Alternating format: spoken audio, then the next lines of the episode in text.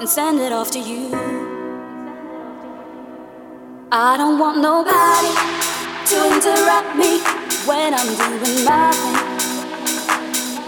Gonna piece my life back together into a puzzle and send it off to you. I don't want nobody.